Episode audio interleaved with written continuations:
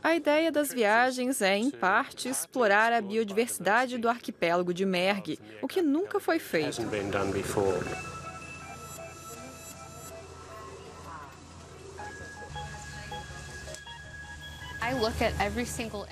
Estou analisando cada coral, identifico de qual família é, se está ou não saudável, se tem alguma doença.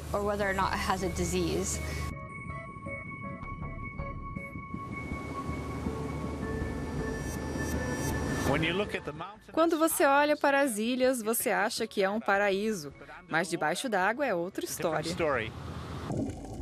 Durante meses, eles se prepararam para este momento. Biólogos marinhos do mundo todo viajaram até este arquipélago em Mianmar para estudar o local. Por quase 50 anos, essa parte do Mar de Andamão ficou isolada. A possibilidade de encontrar espécies raras de corais aumenta a expectativa dos pesquisadores.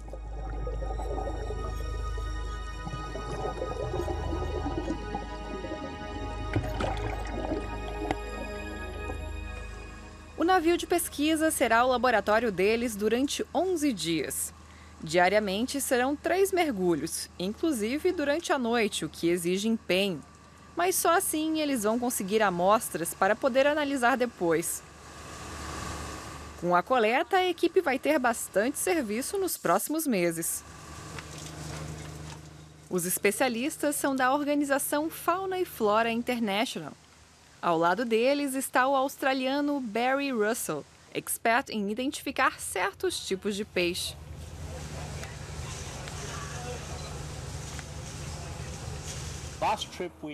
Na última viagem, nós registramos 409 espécies de peixes. Suspeitamos que nessa região haja mais de 500. Estamos procurando por espécies que não encontramos na primeira expedição. O que ninguém esperava era toda a noite ter companhia. Após a abertura política, embarcações de pescadores aparecem sempre.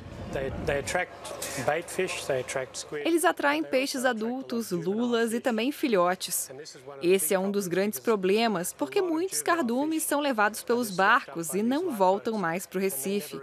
Eles estão acabando com gerações inteiras de espécies de peixes.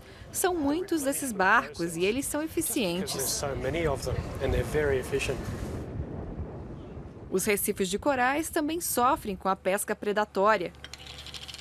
A equipe de cientistas precisa descobrir onde estão os corais ainda intactos e onde estão os que já não podem mais ser recuperados.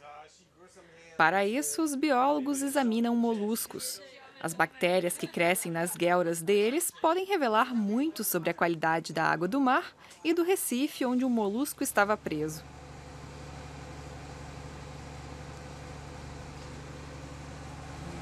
Eu pensei que os recifes estariam melhor. Fiquei surpresa quando pulei na água e vi o tamanho do estrago, principalmente pela pesca com dinamite. Nunca tinha visto numa escala dessas antes. O que fica para trás é um cemitério de corais, um desastre para o ecossistema. Os recifes, afinal, são ambientes onde os peixes mais jovens se desenvolvem. Se os recifes morrem, morre todo o resto. Na empreitada, os pesquisadores descobriram ainda muitas das chamadas redes fantasmas. São redes que, mesmo abandonadas ou perdidas, ainda matam.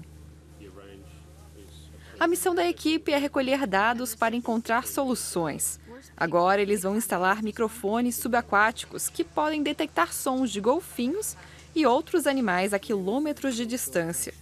Desse jeito, será possível identificar novas espécies e monitorar a pesca ilegal. Em Myanmar e mesmo globalmente, a gente não sabe o quanto se pesca com dinamite. Esse é o primeiro estudo global. Agora é a vez de ver qual a frequência de dinamitação em Myanmar. Os biólogos esperavam achar áreas intocadas, mas isso não aconteceu. O arquipélago, com mais de 800 ilhas, tem muitos recifes que já foram destruídos e não podem ser salvos. Outros vão precisar de até três décadas para se recuperar. Mas os especialistas algumas vezes também são surpreendidos. Onde acreditavam que não poderiam encontrar nada, crescem pequenos corais.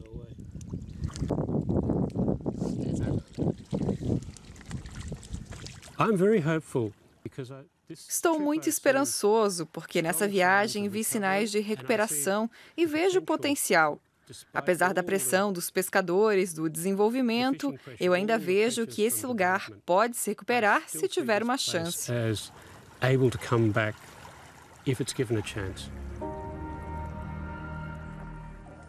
Com as informações da expedição, os cientistas podem delimitar zonas de proteção para que corais saudáveis permaneçam assim. Para ajudar, os microfones subaquáticos vão ficar num tipo de esconderijo, para que os pescadores não localizem os equipamentos nem os destruam. Alguns membros do grupo vão retornar para cá para ver o que aconteceu. Eles esperam encontrar algum sinal de vida nova.